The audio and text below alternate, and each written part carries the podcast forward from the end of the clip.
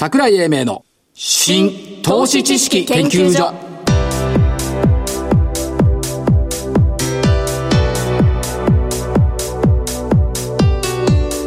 この番組は一般社団法人日本 IFA 協会の協力でお送りします。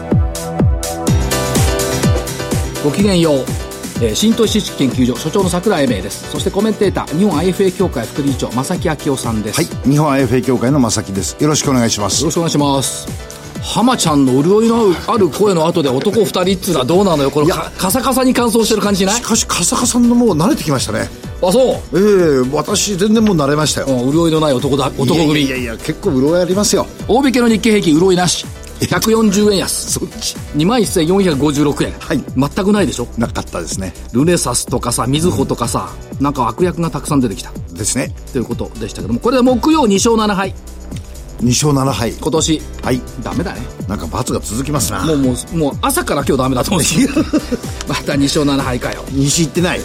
いや西行きましたよ行きましたよね。先週ね。先週は。すごいよ今年西行くと、うん、1月25日金曜日5番熊本、うん、日経平均198円高、はい、2月の15日引き跡福岡、はい、翌18日の日経平均381円高。先週引け後松山、うん、翌日金曜217円高西に向かっていくとずっと高い。いいですね。というところがありますが、はい、えー、今日は早速先週の振り返りをやりましょうかね。お願いします。えー、ゾウさん 7240NOK、はい、1794円から1769円残念××システムインテグレーター SI705 円3826ですね、はい、705円から693円×××にこれで私が丸1個でまでいいそういうことですってことでしょはい、えー、4185JSR1806 円から1765円×はい3687、えー、フィックスターズ1313円から1294円×オプティム3694、4190円から4140円×ん何ところが、東映アニメ4816、4425円から4595円丸。丸。アニコムホールディングス8715、2913円からわずか8円上がったのかな？いやいやいや。9円か。2913円から2922円丸。丸2個。丸2個だけど、丸なし。あ、でもそっち丸なしだからね。です。そっちの勝ち。じゃあ、こっちの勝ち。そうです。その通りです。じゃあ、今週の銘柄。今週銘柄。はい。えー、2銘柄お願いします。どうぞ。えー、日本システムウェア。えー、9739。はい。えー、これは、あの、組み込みソフトプラス自社製品のソフト開発で非常に面白いなと思っております。はい。えー、これが1社。それから、えっ、ー、とね、もう一つこれ、中継計画2019年に終わる計画なんですが、はい、もう営業利益は達成してます。はい。で、えー、売上の利益、えー、目標達成が待たれるというところです。それからもう一個、エスペック。これ東証の IR フェスタに出ていただいてました。6859。環境を作る機械。はい。湿度、温度、振動。この辺のところを、あえっ、ー、と、考慮して、えー、環境を作る機械を作っております。えっ、ー、と、ここのところのこの技術、非常に注目できるなというふうに思ってますし、PR も12.63倍。秘密の銘柄だろうと思います。はい。はい。2銘柄 ?2 銘柄です。お互いさ。はい。そこが浅いよな。浅い。私の場合特にね。いや、お互いつってるじゃないいえいえいえいえ、私はとてもじゃないですけど、追いつきませんよ。行くよ。どうぞ。8015豊田通商。あ、それ東証 IR フェスタ。だからそこが浅いよなって言ってるじゃん。えっと、電気自動車のところとか、うん、あいろの利用者に優しくて乗っていて、えー、楽しい新たな価値サービスということで、遠隔監視とか遠隔制御、自動運転といった機能を付加した車の開発を今後行っていく方向ということがあって、うん、まあ、ここ、東証 IR で聞いてたら面白いなと思いました。はい、80862プロ、そこが浅いな。浅いな。ディスポーザブル医療器具大手、人工腎臓が強い。ということがあって、痛くない注射器作るって言ってたから。桜井さん向きでしたね。いや、嬉しいなと思って 担当者ね、一生懸命、いやもう痛くない注射器どんどんどんどん作るんですよって言ってたから、ね、こりゃいいなと思って、はい、80862プロ。はい。さらにそこが浅いよ。はい。7733オリンパス。おこれもいたんだよね。いました、いました。いや、ここはずっと出てますよ。そうなんですよ。や、えっ、ー、とね、内視鏡での AI を使った内視鏡画像診断支援ソフト、これを発売するっていうのが明日からか、3月8日から発売っていうのを発表しましたから、はい。まあ、あの、短期的にね、業績悪化してるんですけど、また戻ってくるっていうことを考えれば、ちょっと面白いかな。いや、ご担当者元気でしたね。元気でしたね。ここうん。そこが浅いな。全部、東証アイアルフェスタから持ってきちゃったな、そうですね。違うところ行こう。一個ぐらいお願いしますよ。9090丸は運輸機関。あ桃太郎便さん。桃太郎便。はい。えーやっぱりね、小売りに特化したっていうのも強いですし、やっぱ宅配のところでの低温物流含めてね、はいえー業績はね、ずーっと伸びてきてるから、その意味ではやっぱりそのニューヨークに行きたいぞって社長のは声がね 耳にずっとついているんですけども、はいそこに期待したいなというふうに思っております。はい。替え歌やり始めたら、桜井が替え歌やり始めると株が下がるとみんなに言われて。それ逆かもしれないですねい。や、じゃあ、じゃあ、株が下がってる時しかね、替え歌って作れないのよ。あー株が上がってる時にね、歌作れると思ういや、無理だと思います。だから因果関係ね、その何あの、明日だとか、思い出だとか悲しみなんつうのは株が下がってないと言葉が出てこないの。はいはい順風満帆で、できない。右肩上がりで、右肩上がりでね、わあ、よかったなんていう歌はなかなかできない。アップテンポ。うん。ということで、えーこの後は本日のゲストのご登場になります。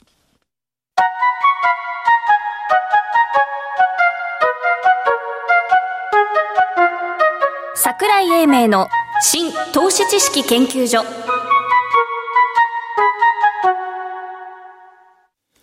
それでは本日のゲストをご紹介しましょう。証券コード3965、東証2部上場、株式会社キャピタルアセットプランニング、代表取締役社長、北山正史さんです。北山社長、よろしくお願いします。はい、えー、株式会社キャピタルアセットプランニング代表取締役の北山正一でございます。あの、私ども昨年の9月にジャスダックスタンダードから東証2部に市場変更いたしました。ありがとうございます。えー、まずは事業の概要ということですが、なんと28年前からフィンテックをやっていた。そうですね。あの、私ども2つのビジネスがございまして、一つは銀行証券生命保険会社向けのシステムを提供するという事業。もう一つは資産管理のプラットフォームを金融機関さんに提供するとともに、はいその資産管理プラットフォームを活用して実際の事業承継財産承継コンサルティングを提供すると、まあ、2つのビジネスからなっております。ですから FT、フィナンシャルテクノロジーと IT、インフォメーションテクノロジーの統合なんかもう30年近く前からやっていたよと。そうですね。あの、私も1990年の設立でございまして、あの、設立当時から FT と IT の統合ということを、えー会社のキーワードにいたしまして、えー28年、29年前から、まあ今の言葉で言うとフィンテックを提供してたという会社でございます。そしてうまい具合に、証券コードが3965。そうですね北山社長、最初39六甲とおっしゃってませんでした？39六甲と言ってました阪神タイガースとか言ってたんですけども、関東地区では全く受けませんでしたんで、はいあの、39老後、フィンテックによって豊かな老後と円滑な相続事業承継を創造するとはいいうことを私どもの、えーミッションにしております。素晴らしい証券コードだったですよね。えー偶然にも。偶然ございますはいうん、ぴったりです。そして2年連続全世界フィンテックトップ100にランクインした。はい。あの、アメリカの、えー金融調査会社でございます。IDC という、はいあの会社がございまして、IDC は2004年からせ全世界フィンテックトップ100とはいいうランキングをしておりまして、私ども、えー2017年に初めて92位にランクインいたしまして、はい昨年、えー2018年88位にランクインしたと、はい4ランク上がったという状況でございます。これまあ日本国内でいくとどうでしょう、ランクインした企業っていうと NTT データとか野村総研がはい。入っておりますけど、私ども含めて5社しかないという会社でございます。はいで、1位が、はいフィデリティのシステム子会社。FIS、フィデリティインフォメーションサービスでございまして、フィデリティのシステム子会社が全世界のフィンテック、えーランキングトップ1であるあると。えー、2位がタタでございます。2位がタタですね。はいで、北村社長、これやっぱり1位を狙うっていう感じでしょうか？目標とすると。もちろんでございます。はい。目標とすると、はい当然ならやっぱり1位も狙ってくるはいということはいですよね。えー、御社のプロダクト、ラインナップ、うご紹介いただくとどんな感じになありますか？の、まあ、私ども、えー主として生命保険の販売に関わる、まあ、いわゆるライフプランのシステム。はいえー二つ目は、えー生命保険の設計書システムと。はい設計書っていうのは、就寝保険1000万に入院給付金特約をつけて、はい月額保険料た2万5千円という見積もり書を作るとええいうシステムを、えー設計書と言っておりまして、設計書システムと。でさらにはその設計書に基づきまして申し込みをすると。ええで、今、あの、申し込みまでをですね、それこそタブレット PC でライフプランニングから設計書を作って申し込むというのを、一連の流れをペーパーレスでできると。はい私ども、あの、このシステムを、えー生命保険販売に関わるロボティックプロセスオートメーションシステムと。最近あの、AI とか RPA という言葉が流行ってますけども、はいえー生命保険販売に関わる RPA システムを作り続けはいて、二十数年の会社でございます。それはそうですよね。紙がなくなってくるっていうことは、労働負担減りますよね。そうですね。あの、それこそ今までは、例えば25日締めで支社長がですね、はいその、えー申し込みをチェックをしながらですね、はいええ。承認するという、まあそういうふうな作業をやってたわけでございますけども、は今それはもう全く IT 上でですね、はい。えールールベースで通ると。はい。えー従いまして、もう今は健康体だけではなくてですね、はい。い、わゆる告知扱いと。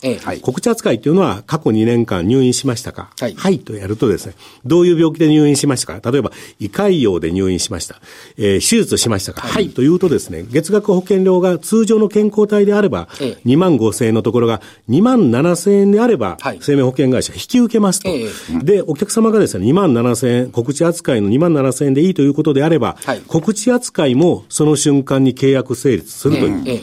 えーまあ、従いまして、労働、あの、その生命保険販売に関わる生産性がもう格段に向上したと。そうですねまあ、そういうまあシステムを作り続けて、えー、二十数年の会社でございます。そして、まあ、あの、パソコンだけではなくて、ウェブクラウド、スマホ環境も整備されてきたと。そうですね。あの、ノートパソコンからタブレット、はいスマホまで、まああらゆるデバイスで、まあ、私どものシステムが使っていただけるという、まあ、そういう状況でございます。えっ、と、業績面見てみますと、過去3年間増収増益はいで来ておられますけども。はい。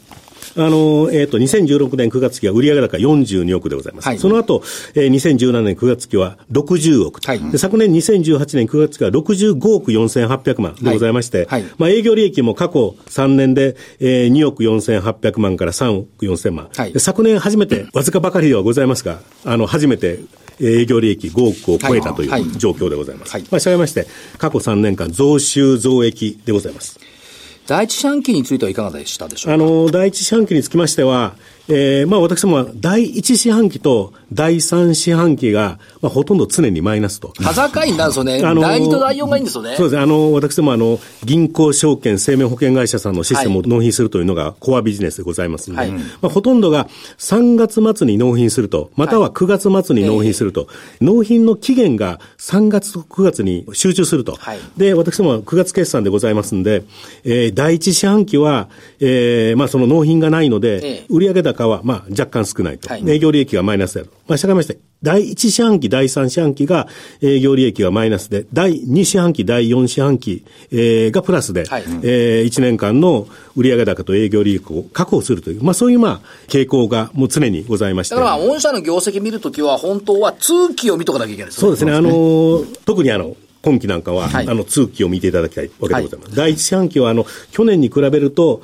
若干減収、減益幅が、あの、大きくなっておりますが、去年、あの、たまたま第二四半期が、標準生命表の改定と、ええ。ーで、でして、まあ、はい。多くの生命保険会社の保険料率が変えるという作業がこうはい。あったわけでございまして、まあ、そこで、あの、今年はその作業が、まあ、若干少ないというところで、第一四半期、まあ、昨年に比べて若干減収と、営業損失も若干増えているという状況でございますが、あの、私ども1年間、あの、通すとですね、予定通りの売上高上げられるという。1年間通すと、増収増益を現在、あの、予定しておりまはいす。。えー前期が売上高で65億4800万、はい今期は67億。はい営業利益で前期5億100万が5億6000万とはいいうところが予想しているとはいいうところですね。そして、先ほど、お政府の申し込みペーパーレスシステムございましたけども、はい。これやっぱりコアのプロダクトになると考えてよろしいでしょうか？そうですね。あの、私どもこの生命保険申し込みペーパーレスシステムというのは、もうこれが一番のコア、あの、プロダクトでございまして、現在、あの、今、国内生命保険会社が42社とか43社あると思うんですけども、そのうち7社の、えー申し込みペーパーレスシステムは私どもが提供しているという状況でございます。おそらく今後の潜在的なマーケットとしては、あとプラス20社ぐらいあるかなというふうに思っております。やっぱりこれは御社の、まあ、いろんなチームありますけど、コンサルティングチームだとか、システムエンジニア、プログラマーの方々が、それぞれい、あの、現場の資格を持ってるってことです。そうですね。あの、大きいですね。私は、あの、コンサルティングチームは、もちろん、あの、会計士、税理士、で、あの、えー銀行証券生命保険会社の勤務の経験があるものが、コンサルティングチームにいるわけでございますが、はい。開発チーム、まあ、今、えー、220人、はい。あの、の開発チーム、あの、おりますが、そのプログラマー、システムエンジニアが入社したらですね、えー AFP、CFP の,、の資格を取らないといけないと。ファイナンシャルプランニング技能士1級、2級、3級資格は取らないといけないと。はで、また、あの、社員のな、あの、プログラマーの中にですね、アナリスト協会検定会員の資格を持つ者とかですね、それこそ、アナリスト協会のシニアプライベートバンカー資格を持つ者も多くおりまして、はいあの、私ども、あの、プログラマーは、それこそ保険数理記号を見たらどういうふうな生命保険かわかると。まあ、従いまして、あの、私ども、ファイナンシャルテクノロジーとインフォメーションテクノロジーの双方を知る、まあ、スマートクリエイティブがいるというのが、私どもの会社の特徴でございます。そしてコアのプロダクトの二つ目としては、個人の全資産の見える化、見えざる債務、これはまあ相続絡んでくると思いますが、見えざる債務の見える化システムを提供しているということですね。あの、今そ、それこそ日本っていうのは大相続時代でございまして、はい、1年間で相続によって資産が移転する資産の合計額が大体50兆というふうに言われています。うんはい、えー、まあ私も全資産を見える化すると、見えざる負債が見えると。ええ、全資産を見える化するというのは、現預金、有価証券、不動産、自社株、す、え、べ、てをこう、家計対策対象表を作るとですね、はい、負債サイド、えー、相続税未払い金が見えると。はい、まあそういう観点からですね、あの、私どもウェルスマネジメントワークステーションというシステムを提供しておりまして、はい、これが私どもコアプロダクト二つ目でございます。はい、これね、いいんですよ。うん相続財産分割円滑化を実現する。そうですね。付加価値業務創造型フィンテックってこれ新しい言葉そうですね。あの、まあ、大体あの、フィあのフィンテックとか RPA というとですね、えー、えー、業務の標準化、効率化が、あの、主たる、えー、目標でございますが、私どものフィンテックというのは、付加価値業務創造型フィンテックであると。はい、というところが特色でございまして、まあ、このウェルスマネジメントワークステーションは、どういうふうに財産を分割するのが、納税の観点から言うと有利であるかと。はい、どういうふうに、えー、それこそ節税するのがいいのか。まあ、節税するといっても合法的な節税。はい、もちろん。例えば、あの、暦年贈与を繰り返すとか、はい、まあ、そういうことをやることによって、えー、相続税の納税準備と、はい、さらには財産の分割を最適化すると、はいはい、これをまあ私どもが実現しているのが、この付加価値業務型フィンテックでございます。これ、ターゲットとしては、まあ、従来生命保険会社があったんですが、これ銀行証券の売り上げもこれ拡大していくあの、私どもこのウェルスマネジメントワークステーションの現在の最大のお客様が、まあ、これをカスタマイズあの、したところがですね、はい、いわゆる対面証券会社でございまして、えーはい、今、あの、それこそ、ファンドラップ、なんか、えー、あの、対面証券会社さんの非常に利益性の高いプロダクトであるわけでございますが、はい、今、あの、最近、あの、ファンドラッププレミアムとかっていう、えー、あの、商品が出てきてですね。これ、バックのシステム御社ってことそうです。で、あの、それこそ、5000万円の資産を、それこそ、えー、運用する、グローバルアセットアロケーションで運用すると。はい、で、運用した後、自分が亡くなったらですね、はい、2000万は例えば長男に、3000万を長女に分割したいと。えー、こういう時にですね、この、それこそファンドラップというのは、死因贈与契約というのをつけるとですね、それこそ、えー、公正証書遺言なくてもですね、お父さんが思ったように財産額を長男、長女に分けられると。はい、まあ、その意味で言うと、この、えー、ファンドラッププレミアム、えー、はですね、えー、円滑な財産分割のための金融商品であるわけでございますが、はい、私どもこの、えー、ウェルスマネジメントワークステーションで、ファンドラップのですね、提案書システムをあの作っておりまして、なるほど。えー、まあ、これによって私ども、それこそライセンス課金、はい、まあ、生命保険は大体、いわゆる受託型ビジネスでございますが、はい、あの、えー、証券会社さん、特に対面証券会社さんにこのウェルスマネジメントワークステーションを提供いたしまして、はい、いわゆる継続使用料と重量制課金で売り上げを立てていると。まあ、そういうあの、スキームでございます。これアメリカで今ゴールベースプランニングっていうのが流行してるらしいですね。あの、今非常に、あの、キーワードになってまして、はい。えー、退職した後、もちろんその亡くなるまでの間のですね、資金枯渇は、えー、重要であると。はい、で、プラス、例えば、75歳時点で、えー、自宅を買い替えたいと。で、そこで、まあ、例えば2000万を必要としたい。あの、2000万の資金が必要と。で、例えば、えー、78歳でですね、夫婦、えー、でですね、船でですね、世界一周旅行したい。はい、そこで、まあ、例えば1500万使いたいと。そういう、まあ、えー、イベントに対するお金をですね、えー、運用すると。で、それが、まあ、いわゆる、えー、ゴールベースプランニングで実現できるという、はいはい、そういう考え方でございまして、まあ、私ども、ある証券会社、某証券会社さんで、ゴールベースプランニングを、あの、私どもがカスタマイズしながら提供したと、はい。えー、いうところでございます。はい、あとはどうでしょう、その、やっぱり長寿社会になってきてますし、はい。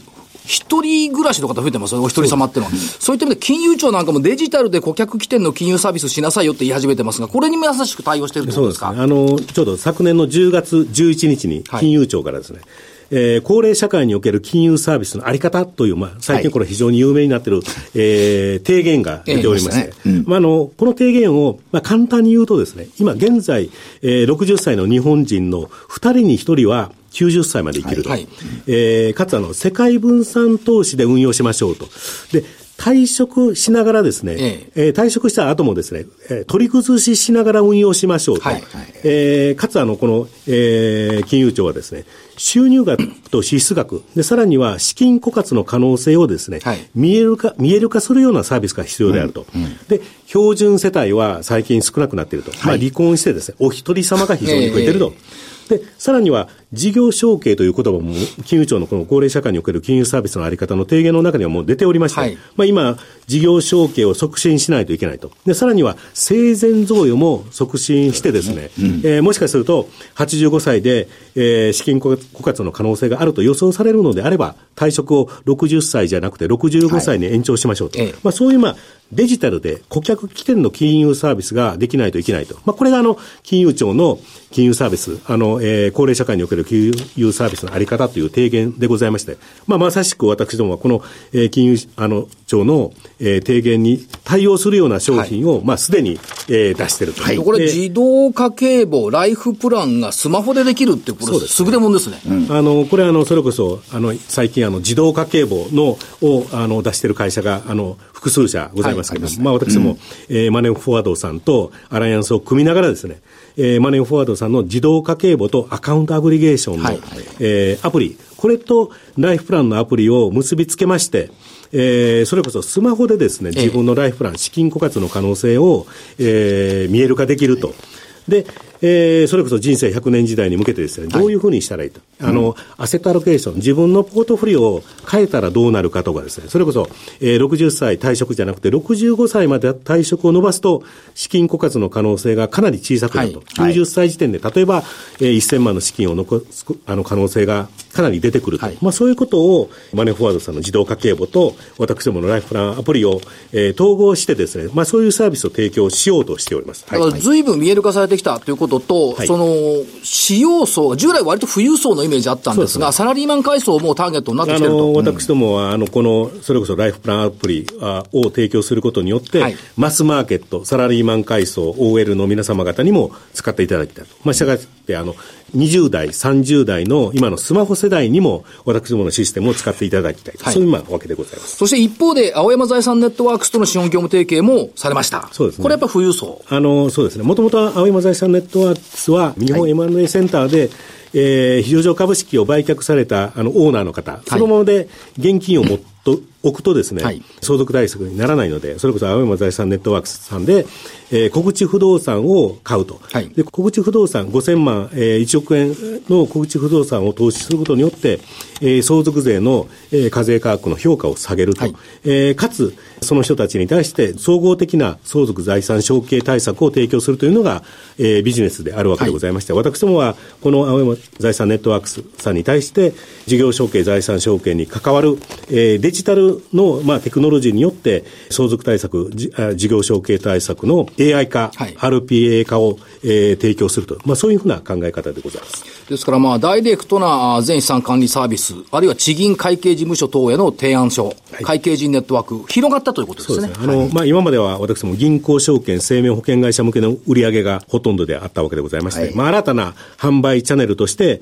青山財産ネットワークさんも含めてですね、会計人チャンネルに対する、えー、販売チャンネルが、まあ、太くなったという、まあ、そういう状況でございます。今期の戦略は、あまあ、ブランディングということでいくと、FT と IT の統合の追求となってますが、これはますます進んでいっていると考えてよろしいでしょうか、はい、もちろんそうでございます。あまあ、今までは、まあ、私も安定的なその戦略としてはですね、はい、先ほど申し上げました、生命保険販売に関わるロボティックプロセスオートメーションシステムを、えー、安定的な売り上げのためにですね、まあ、今後とも、えー、伸ばしていくあの予定でございますが、今申し上げましたように、例えば自動家計簿とライフプランアプリとの連携によって、パーソナライズされたライフプランに基づいてですね、生命保険投資信託の、えー、それこそ同時設計をすると。で、さらには今申し上げました、青山財産ネットワークさんを通してですね、えー、このウェルスマネジメントワークステーションに、あの、よってですね、会計事務所、会計人チャンネルと、さらには企業経営者、富裕層個人に対してもですね、えー、提案を、えー、してですね、えー、ダイレクトな、えー、コンサルティングサービスを、で、まあ、課金しようとしている。まあ、そういうわけでございます。は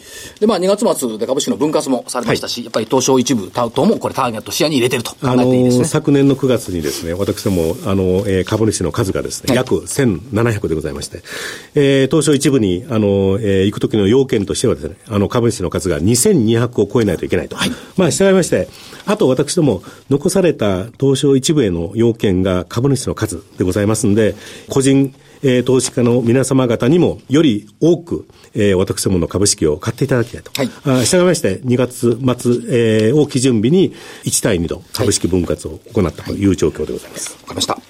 北山社長、ありがとうございました。ありがとうございます。本日のゲスト、証券コード3965、東証2部上場、株式会社キャピタルアセットプランニング代表取締役社長、北山正一さんでした。ありがとうございました。ありがとうございました。ありがとうございます。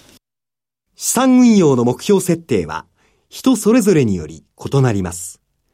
個々の目標達成のために、独立、中立な立場から、専門性を生かしたアドバイスをするのが、金融商品仲介業 IFA です。一般社団法人日本 IFA 協会は、企業 IR 情報を資産運用に有効活用していただくため、協賛企業のご支援のもと、この番組に協力しております。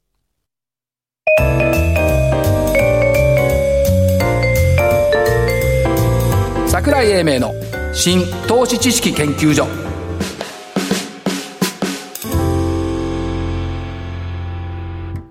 この番組は一般社団法人日本 IFA 協会の協力でお送りしました。なお、この番組は投資、その他の行動を勧誘するものではありません。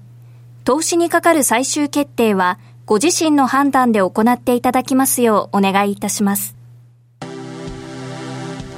中身濃かったですね。そうですね。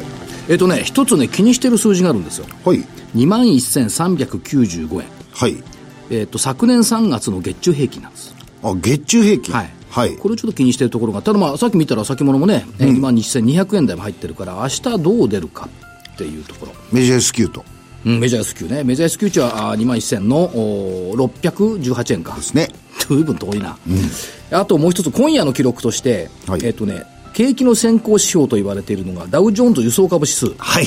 昨日まで9日続落。